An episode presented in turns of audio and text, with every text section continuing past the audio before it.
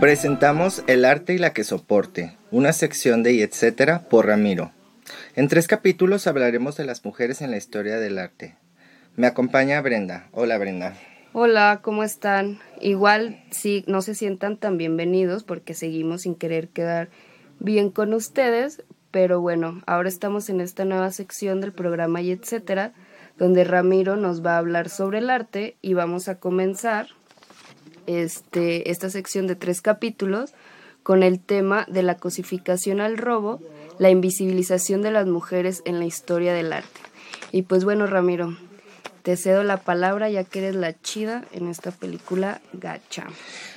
Bien, pues voy a hablar de algunas artistas y mm, vamos a comentar un poco de su historia. ¿Qué te parece? Muy bien. Voy a empezar con Carmen Mondragón, eh, mejor conocida como Nahui Olin, quien fue poeta, pintora, pionera del feminismo, musa y modelo del arte mexicano del siglo XX. Nació el 8 de junio de 1894 en el seno de una familia educada en la disciplina y severidad. Imagínate. O sea, muy controladita. Su padre fue el general Manuel Mondragón, aliado de Victoriano Huerta. Carmen Mondragón se casó con el pintor Manuel Rodríguez Lozano y vivió en Europa de 1914 a 1921. Este tal Manuel Rodríguez resultó homosexual. Entonces, pues. Mayatito, pues. Era un poco mayate, ajá, y le ponía. en, en, ese tiempo, eh, Carmen se relaciona con personajes como Picasso y Matisse, quienes como amiguitas, la, como amiguitas de ella la animaron a, a incursionar en el arte y a interesarse por los movimientos sociales. Ella regresó a México porque pues evidentemente se separó del hombre. Regresó a México y entabló contacto con artistas como Edward Weston, el fotógrafo, y el pintor Diego Rivera. Modeló para ellos y también tuvo mucha relación social con Tina Modotti, Frida Kahlo y Antonita Rivas Mercado. Y perdón, solo les modeló, o sea, nunca colaboró como pintora con ellos o algo así. Es que ella hizo sus propias obras. Ya, pero, pero para ellos modelaba, porque si ves en las obras, ella era, tenía unos mm, ojos muy, impresionantes, tenía unos ojos enormes y, y, siempre los artistas resaltaban los ojos. Incluso ella también sus dibujos eran de ojos saltones. Entonces, eh, hizo vida social pues con Frida Kahlo, con la avanzada de México. Con la avanzada de México. ¿Habrán tenido que veres? yo me imagino pues que, sí, ya. Sabes, que tiene ya en modo puerco. Ya sabes, sí, el que tiene. se vale. Ajá. Entre feministas. hartas de los hombres. Bien ya conocida en el medio artístico y cultural, se unió al pintor Gerardo Murillo, o sea, el doctor Atl, quien le dio el nombre de Nahui que en náhuatl, eh, en significa el quinto sol. Mondragón durante más de 50 años creó una obra pictórica que profundizó en la sensualidad y erotismo. Ella em, hacía la poesía lírica y la indagación filosófica. Era tan bella que incluso se interesaban en ella como modelo de diferentes eh, cosas, no nada más modelo para el arte. También le ofrecieron una película en Hollywood y la rechazó, argumentando que con el desnudo ella busca más una existencia estética que desnudarse para una película en Hollywood. O sea, esta mujer era muy artista. Más que por la fama era su existencia misma estar desnuda. Sí. Hizo cosas muy interesantes porque, mira, en 1935 fundó la Liga Feminista de Lucha contra las Toxicomanas. Ay, ¿cómo? Eso. Eso. O sea, no sería nuestra amiga. No, no te creas, es Toxicomanías. Pero suena muy bonito Toxicómanas, me gusta. Somos. Eh, ella eh, buscaba erradicar los vicios. Ella pensaba que eso no permitía el progreso del país. Probablemente puede tener muy buena razón, sin embargo, muchas somos muy viciosas. No, de que tenía razón, tiene mucha razón. Se unió a otros grupos que buscarían el voto femenino, igualdad de derechos frente a los hombres, acceso al trabajo con apoyo a la maternidad, derecho a poseer tierras. También la integración de las mujeres indígenas y el acceso a la educación para todas las mujeres. O sea, se metió, ella se metió mucho en la lucha feminista. Claro. Y bien. Y bueno, está interesante, por ejemplo, que era una lucha feminista no de esta ola feminista blanca, porque abogaba como a estos aspectos de un trabajo donde la maternidad fuera considerada y no solo la oportunidad de que las mujeres accedan a los espacios laborales porque eso los pueden tener. Sin embargo, no y hasta ahora no existen condiciones para que una mujer que también quiera maternar o que ya maternó pueda desarrollarse laboral profesionalmente de manera adecuada porque justamente no hay estas estructuras que otorguen la oportunidad de que pues guarderías, permisos, flexibilidad de horarios, etcétera. Entonces que desde entonces ya lo estuviera viendo, puede que haya quien diga ahorita como, "Ay, no, pero es seguir abogando a que las mujeres solo son madres." No, pero es abogar a que existen las mujeres que son madres y que existen las que igual sí quieren serlo, pero tienen que llegar a decidir entre o desarrollarse profesionalmente o ser madre, ¿no? Sí, Ay, me encanta cuando te sueltas. Y bueno, ya está que, le robaron, que a ver, platicando. A este no es que le hayan robado algo, sino que más bien eh, es el tipo de mujer artista que queda desconocida. Ya, claro, que solamente ha sido invisibilizada. Ajá, quedó desconocida, no se habla mucho de ella, no se conoce y es muy importante. También compuso diatribas. Eh, tiene un libro contra la teoría de la relatividad de Einstein y lo tituló Energía Cósmica. Mezcla poemas y reflexiones con acertos científicos. O sea que esta le entraba todo muy perra, pero igual no es quien figure cuando se habla de los, los, y las artistas mexicanas. Era un artista, modelo, musa. Bueno, porque es importante, que debía haber quedado un poco como introducción, pues decir que la historia del arte realmente, como la historia en general, como la historia de la ciencia, como la ciencia, pues se ha construido en bases andrógenas, patriarcales y misóginas, en las cuales en todos los ámbitos predomina el, reconocimiento del hombre, ¿no? Tanto estas historias que ahorita nos van a decir de a las que así les quitaron su obra, a las que aunque no se las quitaron, siguen sin ser reconocidas en el ámbito público, institucional, o sea, no es como en la escuela te enseñan si acaso de Frida de Frida, Kahlo, ¿no? Pero ¿por qué? Por su nexo yo creo con Diego Rivera, pero ¿cuántas artistas mujeres realmente vemos así constantemente, ¿no? O cuántas mujeres vemos como artistas en los museos y no solo como cuerpos que pintar. Siempre en el arte y en cualquier ámbito pues ha estado implícito como esta invisibilización, estas grandísimas mujeres que han otorgado mucho trabajo, o sea, no solo era pintora, era poeta, era activista, militante, y no se le reconoce como tal, ¿no? Porque claro que era parte de una mujer que para su tiempo, pues el desnudo, estar con esta avanzada política, intelectual, pues representaba una contradicción total a los valores, ¿no? Que si ahorita todavía se vive, ahora pensémoslo hace algunas décadas, pues está seguro, pues sí, estuvo cabrón, ¿no? Se le ha de ver invisibilizado en ese momento y se le sigue invisibilizando. Exactamente. Como por ejemplo la baronesa Dada, llamada Elsa von Freitag Loring Joven, es la más radical de las artistas. También de la década de los 20, ella fue un ready-made antes de que los ready-made existieran. Y bueno, explícanos qué es un ready-made.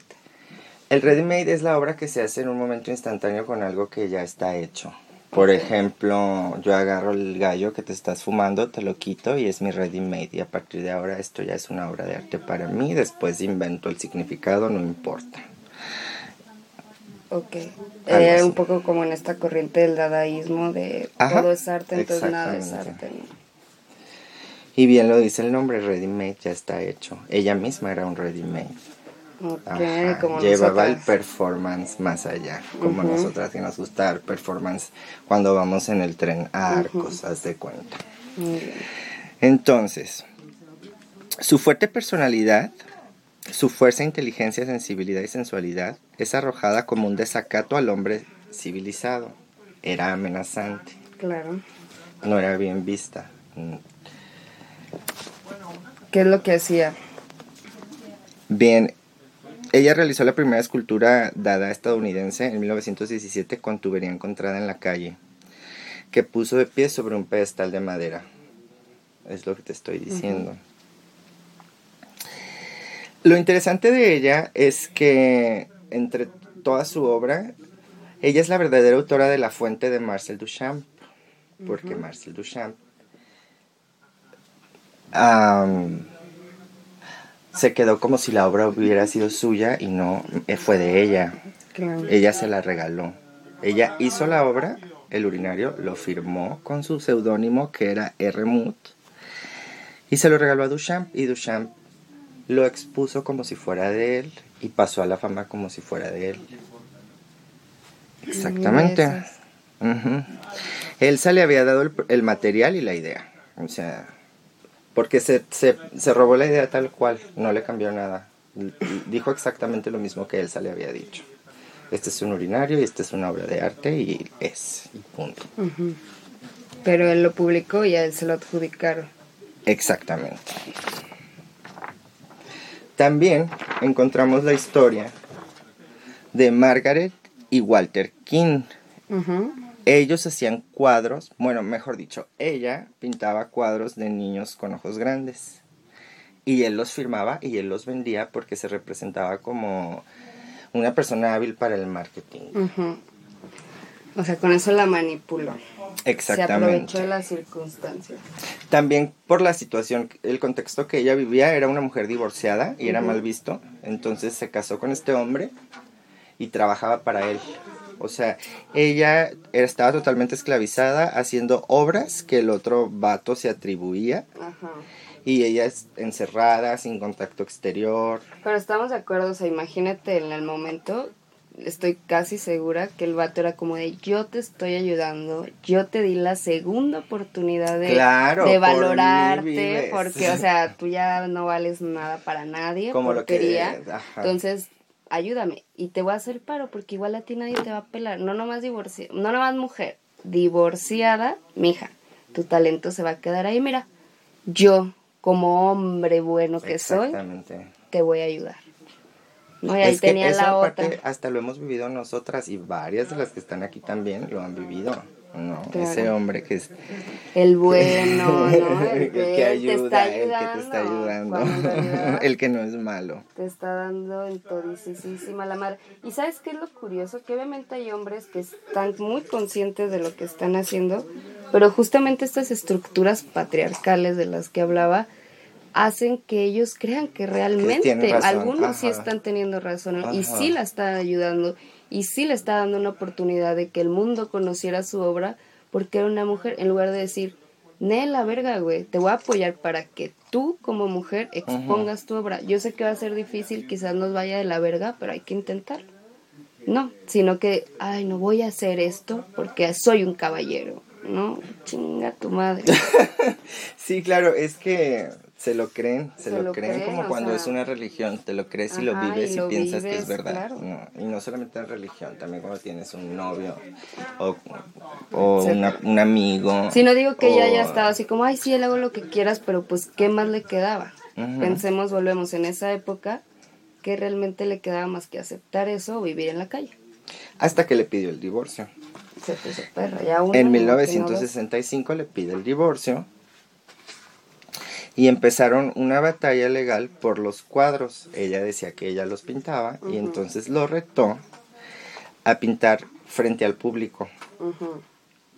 Margaret pintó un cuadro en menos de una hora y Walter no pintó nada, aduciendo que le dolía el hombro. Ay, cómo, pobrecito. es que tanto había pintado una noche antes. Total que ella ganó y se quedó con los derechos de los cuadros y se le pagaron los daños emocionales también. Bueno, pues se puso perra, porque cualquier otra persona le han dicho como, ay, no nos importa. Ajá, exactamente. Sí. Pero ella fue más perra, ah, pues públicamente, no me importa quién me crea o no, véanlo.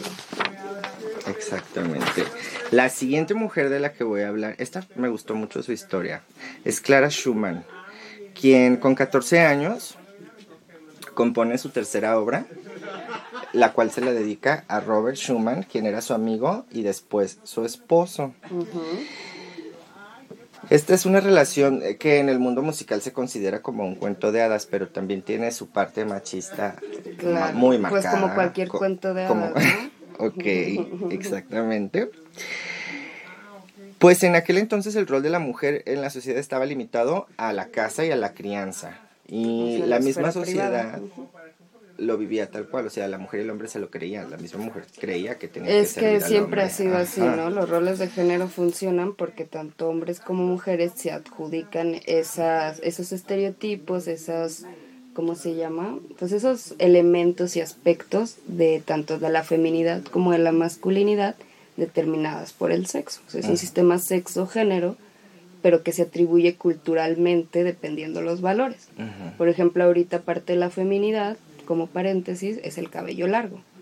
Pero antes, o en otras culturas, el, cabello largo también era parte de la virilidad de los hombres, ¿no? Y entre más largo y cuidado tuvieran su cabello, era parte de un hombre como bien, ¿no?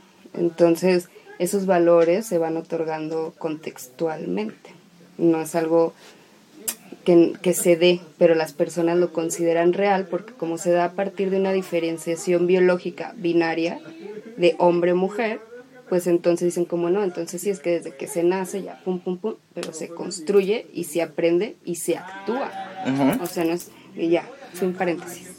No, y está muy bien porque aparte de ellos eh, como matrimonio vivían muy bien sus roles y representaban al 100% lo que tenía que ser. Ella era la esposa ama de casa y él era el marido cabeza de familia.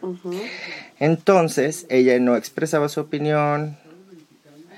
Ella quería siempre tener un lugar atrás del marido. Me explico porque... O más que querer, respetaba su Respetar el lugar del marido, exactamente.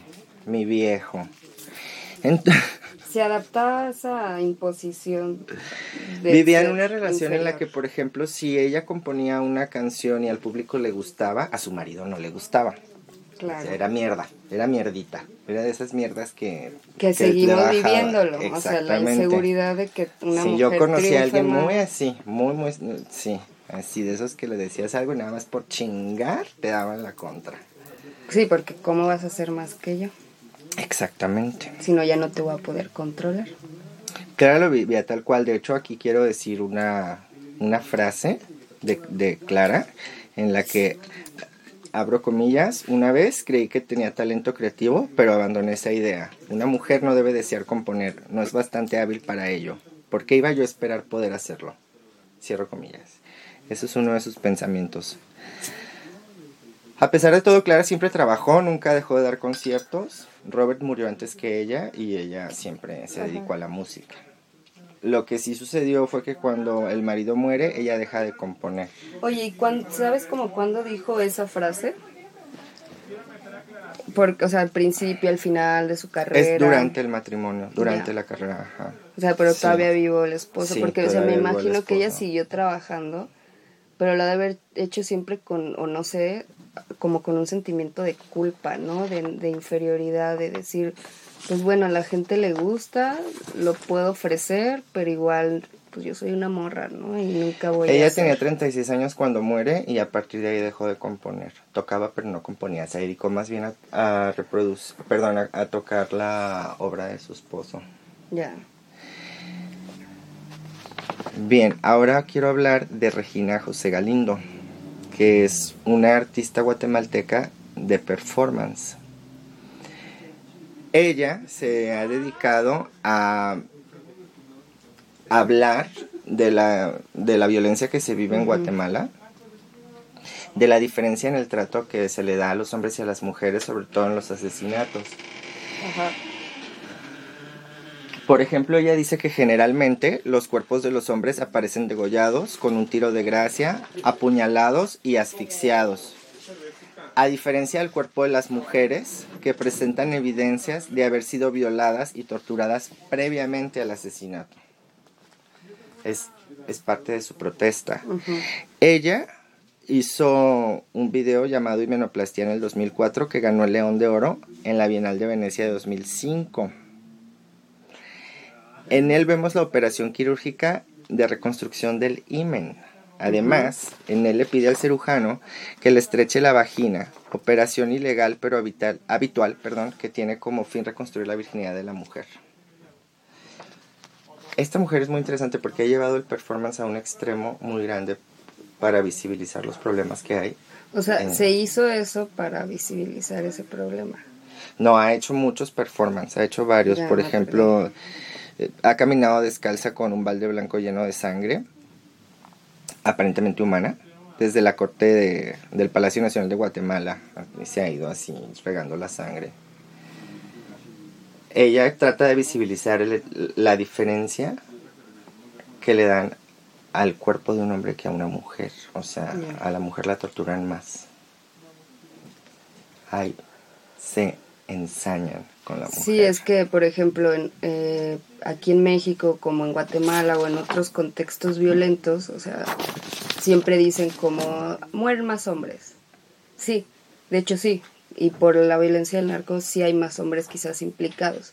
Sin embargo, esos hombres mueren por conflictos del narco sin que estos sean violados, ah, mutilados, sus cuerpos expuestos siempre o, por ejemplo, por parte de sus familiares o esposas. Las mujeres estamos expuestas a la violencia del narco, a la violencia estructural machista y no solo en la calle por parte de locos, sino que dentro de nuestras cuatro paredes, dentro de nuestro círculo cercano, podemos, estamos propensas a recibir esa violencia lo que hace más grande y más simbólico la violencia hacia las mujeres, porque no solamente es este entorno violento en el que todas y todos vivimos, sino es un entorno de por sí violento en el que las mujeres aparte nos tenemos que enfrentar con la violencia específica que hay sobre las mujeres que se pinta sobre nuestros cuerpos, ¿no? O sea, no basta con que nos violen y nos maten y nos no, ya no te entierran, ¿no? Hay que te dejen, lo que sea visible esos signos de mutilación, que ahí te abandonen porque ¿qué vales? Nada. Nada. ¿Sabes? Y te puedo dejar ahí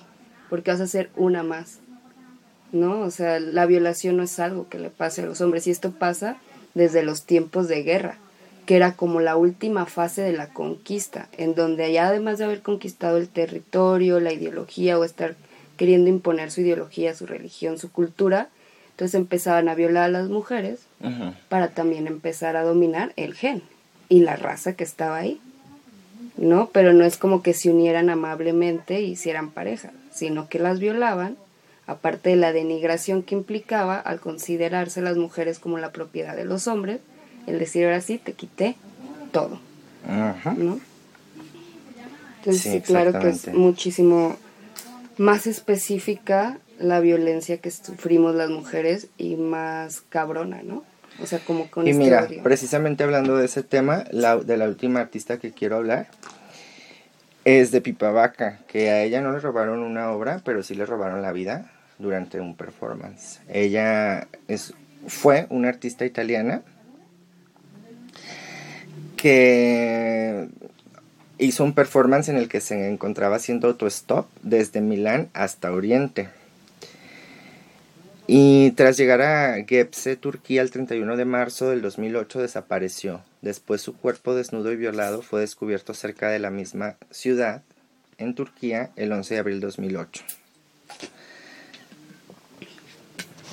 Fíjate que aquí encontré que... Mm,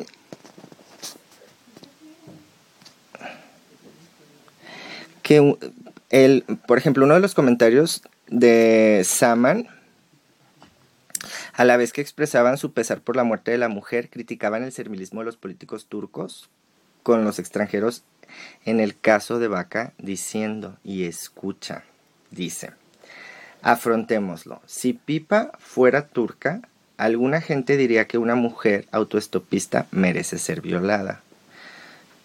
Eso fue lo que dijo. Entonces, básicamente entra en el contexto de la idea, ¿no? sí, porque... país. Bueno, considerar el género también implica no solo considerar diferencias entre hombres y mujeres, sino también considerar que hay jerarquías entre las mujeres. No es lo mismo ser una mujer blanca, extranjera, que estás haciendo un acto que ponía los ojos de fuera del país sobre su país y tus, no sé, tus reglas, tu orden, que el ser una mujer más de tu cultura en donde es súper misógina, donde pasa eso, ¿no? Y se ve, o sea, no es lo mismo cuando muere una mujer blanca, o sea, la el, lo, que resuena en los medios que cuando muere una mujer indígena, por los mismos casos, ¿no? No es lo mismo, no se habla de las violencias específicas que sufren las mujeres por ser mujeres y además ser indígenas. Exactamente. Privilegios que igual otro tipo de mujeres como yo o otras que tienen muchos más privilegios que yo, a veces ignoramos que, y tenemos que tener consciente, porque el género no solo implica la diferenciación entre sexos, sino buscar eliminar esas formas de vida de, con jerarquía, de poder de uno sobre el otro y ver cómo yo estoy reproduciendo esas cosas, ¿no? Y ahí lo comentan. O sea, si hubiera sido otra mujer, el gobierno no hubiera hecho, ni nadie hubiera hecho absolutamente ningún comentario sobre ello. Sí, que igual hubo poco, seguro, porque aunque era extranjera seguía siendo mujer, pero tiene ese plus, ¿no? De ser una mujer blanca. Exactamente. Y pues esas son todas las artistas de las que hablaré. Pero tenemos el siguiente programa en el que vamos a tocar el tema de las witch y de las sufragistas. Va a estar muy divertido. Así que no se lo pierdan. Pero espera, o sea, ¿qué más tienes que decirnos de estas mujeres? O sea, ¿qué, qué es lo que opinas tú? Yo opino que son mujeres de las que debemos hablar siempre, que debemos de saber que existen y hablar de ellas. Claro, ¿no? O sea, como el título de este primer programa de la cosificación al robo, pues queríamos como hablar de cómo las mujeres, lo que decía, han pasado de ser una cosificación, un objeto que pintar, en lugar de ser consideradas como sujetos capaces de ser creadoras, a ser esto robadas del todos. Claro, o sea, así cuando te, te, enseñan, aunque sea mediocremente historia en la escuela pública, pues igual incluir más mujeres en esa historia, ¿no? Pero pues esa es una labor que justamente se tiene que ir haciendo poco a poco y que hay colectivos como las witches, que igual ellas eran directamente como a la protesta política, otros como los que también vamos a entrevistar, hilos, que ah, son estas estos colectivos de mujeres creadoras que buscan tanto hacer actos políticos con su arte como reivindicar la creación de las mujeres en el arte, ¿no? Algo yo considero que también es importante es empezar a ver a las mujeres en el arte no como el arte femenino, como una sección aparte del arte, ¿no? Sino la aportación que han tenido las mujeres, sí como mujeres, pero en el arte.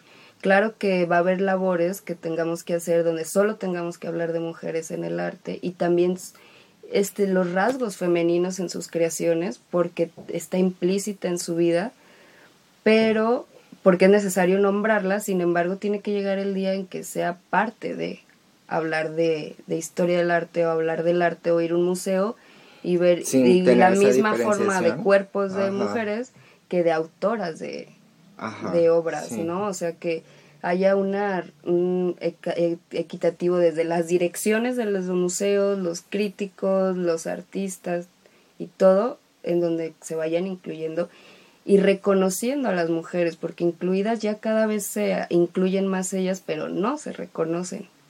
Y ese es un gran pedo, ¿no? O sea, cada vez hay más mujeres haciendo cosas en todos los ámbitos, pero siguen sin reconocerse sus aportes porque se sigue considerando a la mujer como algo menos. ¿no? Entonces es más importante para la sociedad lo que dice un vato que, lo, que, puede llegar a ser una mujer. Exactamente. O sea, por, por más que sea su capacidad. Desgraciadamente todavía sí es, pero pues así como unas, pues ahí están agarrando caminito y hay que nombrarlas y visibilizarlas y no puede seguir. Esa es mi idea, o sea, eh, pienso que esto se debe de hablar. Claro, ¿no? Y se debe de conocer y de saber. Si va a ser una sección sobre arte, qué mejor que comenzar. Exactamente. Con la aportación de las mujeres en el arte. Y pues bueno, ahora sí. Ahora sí terminamos, pero continuamos con una entrevista a la colectiva, a la colectiva Hilos y hablaremos de las Witch también, así que no se lo pierdan. Chao.